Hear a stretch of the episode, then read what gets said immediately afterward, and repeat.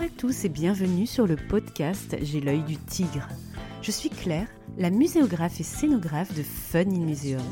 Mon métier, c'est d'aider les musées, les équipements touristiques et tous les professionnels du patrimoine à trouver des solutions pour booster, rendre waouh l'expérience de leurs visiteurs.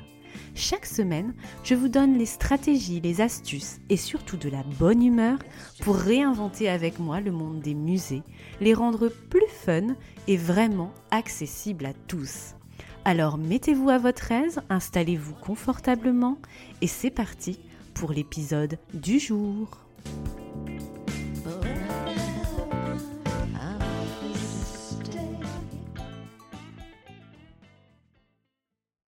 Bonjour et bienvenue dans cet épisode numéro 99 et premier podcast de l'année 2024.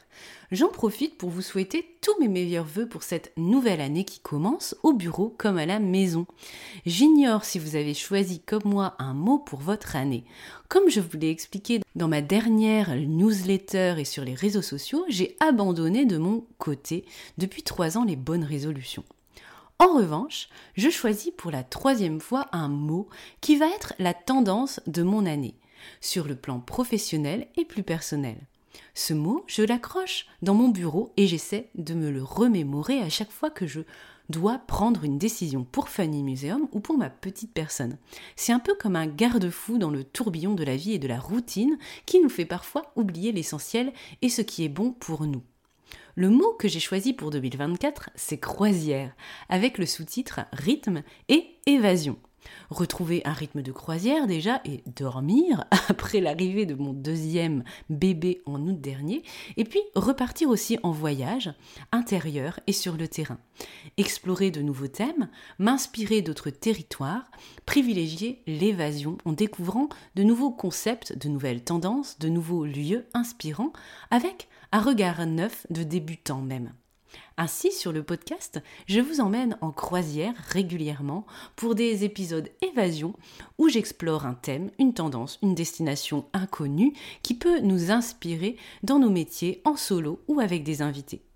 Aujourd'hui, notre première escale s'arrête sur l'île de l'intelligence artificielle, un sujet très tendance et d'actualité dans notre vie quotidienne et dans le secteur muséal. Je ne suis pas du tout spécialiste du sujet. Je suis d'ailleurs assez sceptique de cette tendance, inquiète même avec toutes ces datas, l'humain qui disparaît derrière des codes et des machines.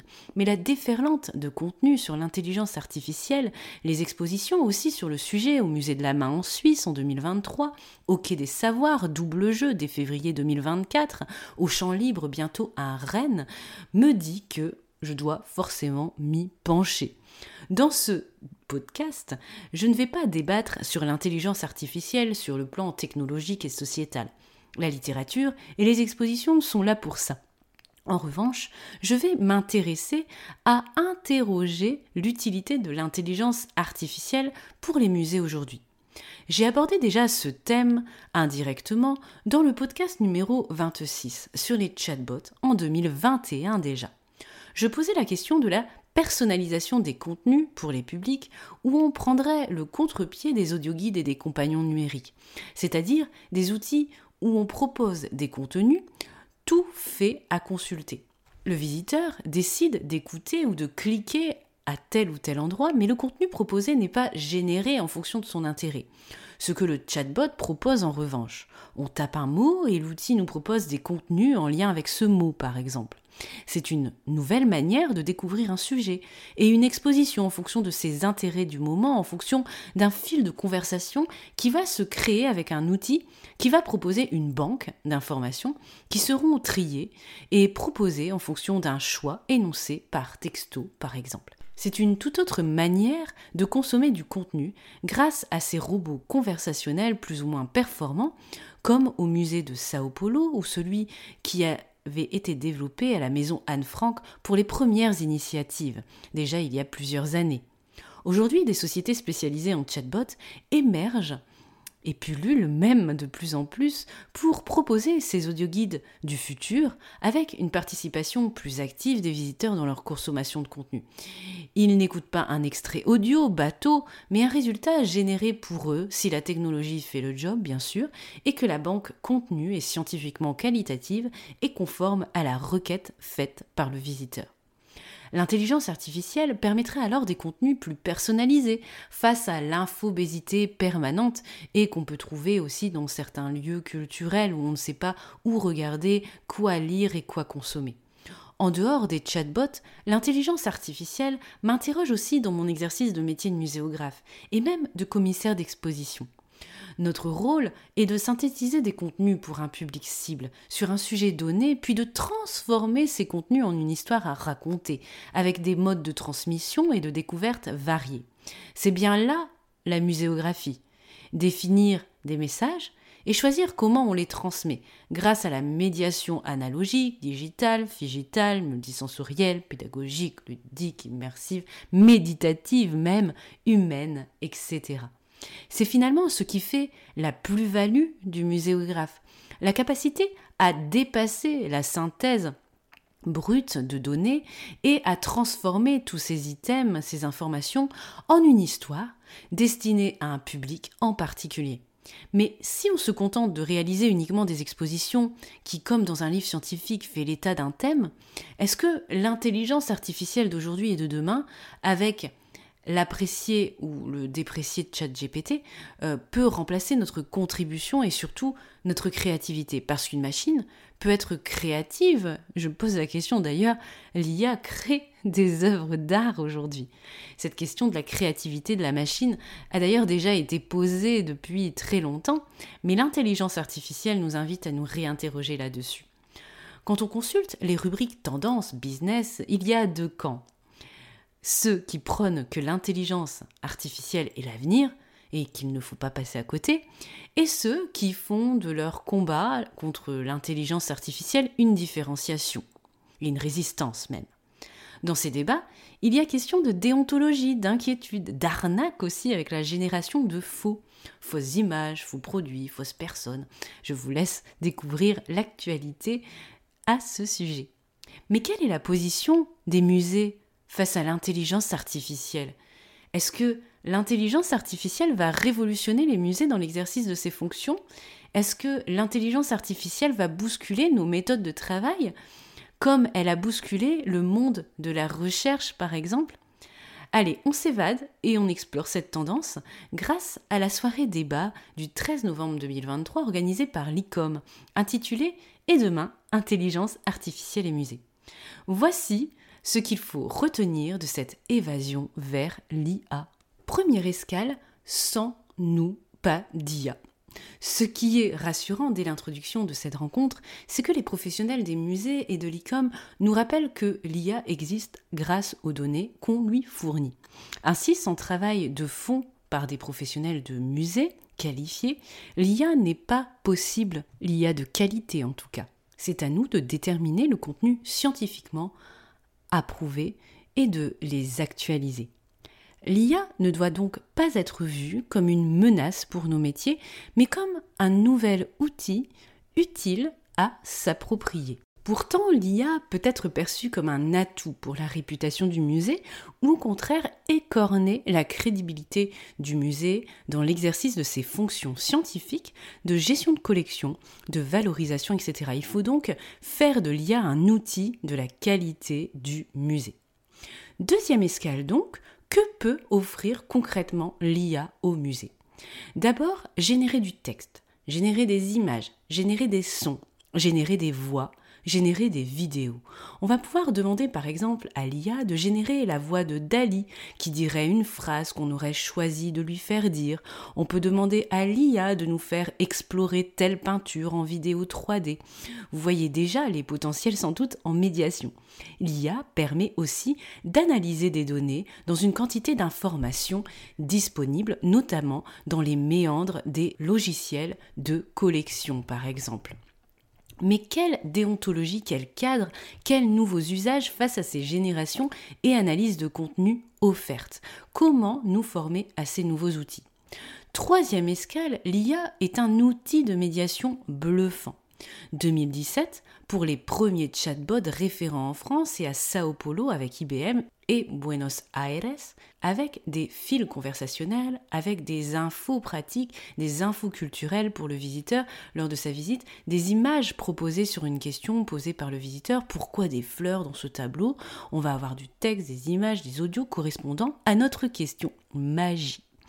Ce type d'outil conversationnel se confond finalement avec le guide médiateur à notre service qui répond à nos questions personnalisées. D'ailleurs, certains musées comme le musée d'archéologie nationale développent en ce moment un chatbot pour répondre aux questions récurrentes que le personnel a toujours de la part des visiteurs. Vous avez aussi en 2017 la version muséale de Shazam, ce dispositif qui permet de reconnaître n'importe quelle musique en version œuvre de musée. On peut retenir aussi le Dali Lives en 2019 en Floride avec l'incarnation de Dali grâce à l'IA assez bluffante, tout comme la possibilité d'interroger Vincent Van Gogh en personne via une borne expérimentale à Orsay.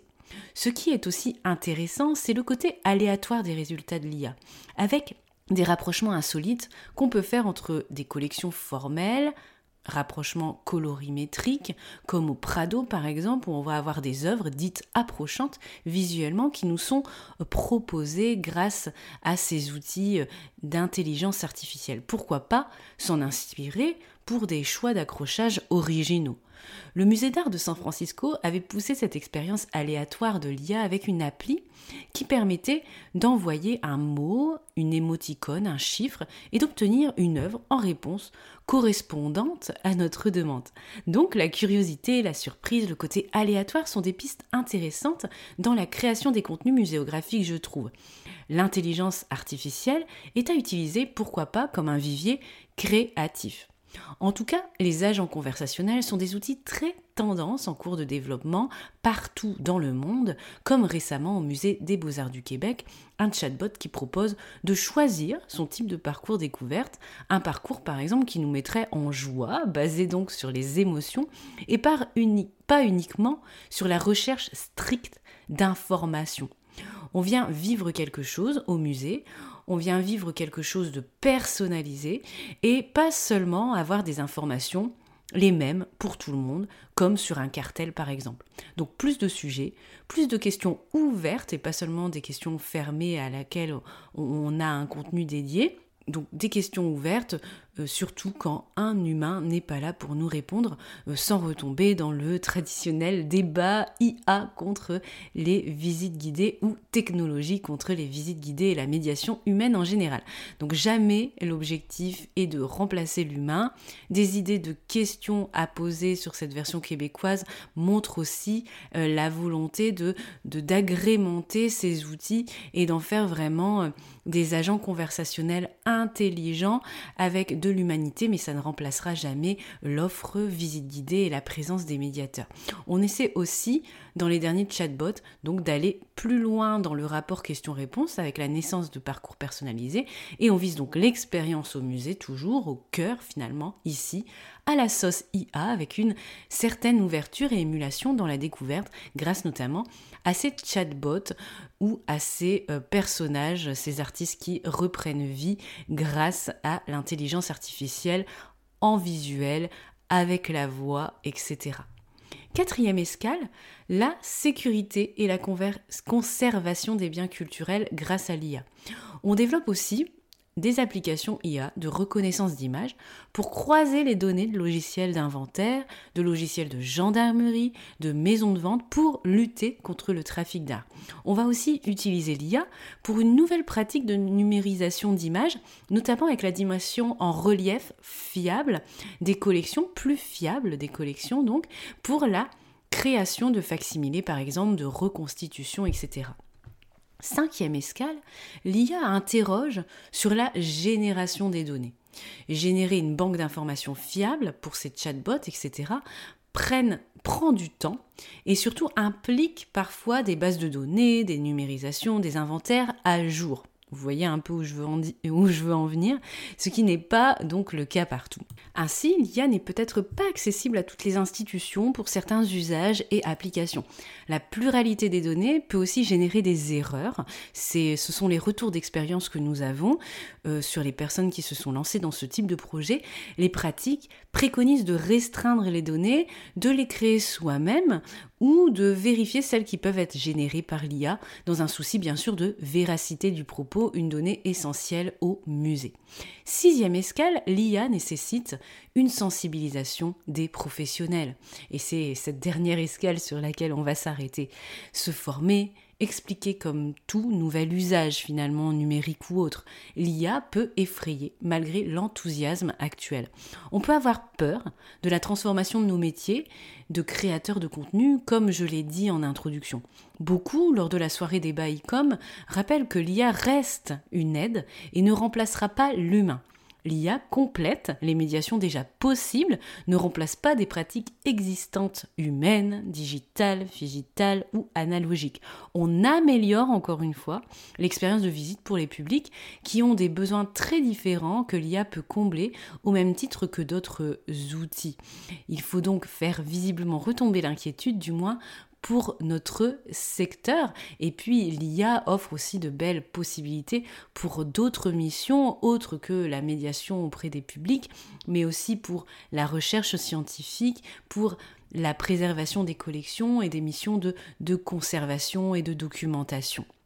L'avenir nous dira donc si on doit s'inquiéter ou pas en gardant en tête que nous sommes encore sur des expérimentations qui sont souvent intégrées, il ne faut pas l'oublier, et c'est important, dans des programmes de recherche au cœur de ces démarches. En rappel donc pour notre première évasion sur la croisière J'ai l'œil du tigre sur l'IA, première escale, sans nous, pas d'IA, c'est nous qui générons des données et qu'on garde le contrôle dessus. Deuxième escale donc, que peut offrir concrètement l'IA Trier, générer des données. Texte, images, vidéo, son, voix. Troisième escale, l'IA est un outil de médiation qui peut être très bluffant, notamment avec les exemples de chatbots plus ou moins évolués qui dépassent le question-réponse, et puis aussi euh, ces espèces d'incarnations d'artistes, mais on peut imaginer plein d'autres choses pour pouvoir euh, réinventer euh, et surtout transmettre des contenus avec des contenus très incarnés. Quatrième escale, la sécurité et la conservation des biens culturels grâce à l'IA, avec la lutte contre le trafic d'œuvres d'art, etc. Le travail qu'on peut faire sur une numérisation plus intelligente, notamment en 3D, de reconnaissance d'images. Cinquième escale, l'IA interroge sur la génération des données avec le questionnement de leur fiabilité grâce aux professionnels que nous sommes. Et puis sixième escale, l'IA nécessite une sensibilisation des professionnels et une formation à ces nouvelles pratiques possibles, très inspirantes je trouve pour nos métiers de transmission, mais qui posent des questions de déontologie, hein. véracité des propos, interprétation de données, droit d'auteur aussi, question d'éthique. L'ICOM a proposé d'ailleurs un questionnaire d'enquête à destination des pros, donc là à cet hiver, euh, sur l'IA et une synthèse sera proposée pour aborder d'autres questions formation, financement, etc. Je vous mettrai le lien en description de l'épisode dès la publication des résultats. J'espère que ce premier épisode Évasion vous a plu. Je vous mets le lien vers la captation YouTube de l'ICOM de la soirée débat de 2h28 si vous souhaitez aller plus loin sur cette tendance à suivre qu'elle y a pour les musées? Je vous souhaite une bonne matinée, après-midi, soirée où que vous soyez. À bientôt pour la prochaine croisière, évasion de J'ai l'œil du tigre et surtout pour l'épisode 100 où je vous réserve de belles surprises avec un podcast collaboratif entre Tendance et Horoscope 2024. De quoi encore s'évader à multiples voix cette fois-ci. Et puis n'oubliez pas de choisir un mot, un garde-fou pour votre année 2024.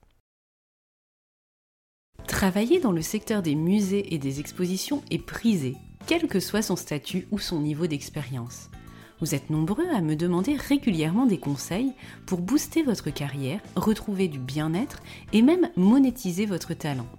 Vous savez, travailler à votre juste valeur, car nos métiers sont certes une passion, peut-être, mais en aucun cas du bénévolat. Si tu veux gagner du temps et de l'énergie, et que tu veux bénéficier de mon bagage de 15 ans de carrière sous différents statuts, je peux être ta mentor. Je t'ouvre mon carnet d'adresses, ma boîte à conseils et mon retour d'expérience pour atteindre tes objectifs. Commande ta séance de mentorat avec moi dès à présent sur www.funinmuseum.com, page mentorat dans la barre de menu.